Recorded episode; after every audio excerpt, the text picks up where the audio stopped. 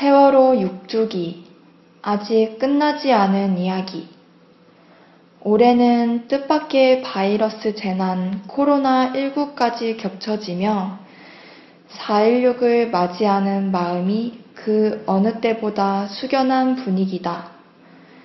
2014년 4월 16일 발생한 세월호 참사로 304명이 목숨을 잃었고 세월호 참사 진상규명을 위한 노력은 6년이 지난 지금까지도 현재 진행형이다. 전국 각지에서 세월호 참사 추념식이 열린 가운데 문재인 대통령은 이날 추모사를 내놓았다. 녹슨 세월호처럼 우리의 기억도 부식되지 않기를.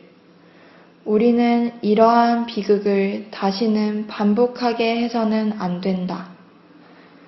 한유 지신, 진짜 한출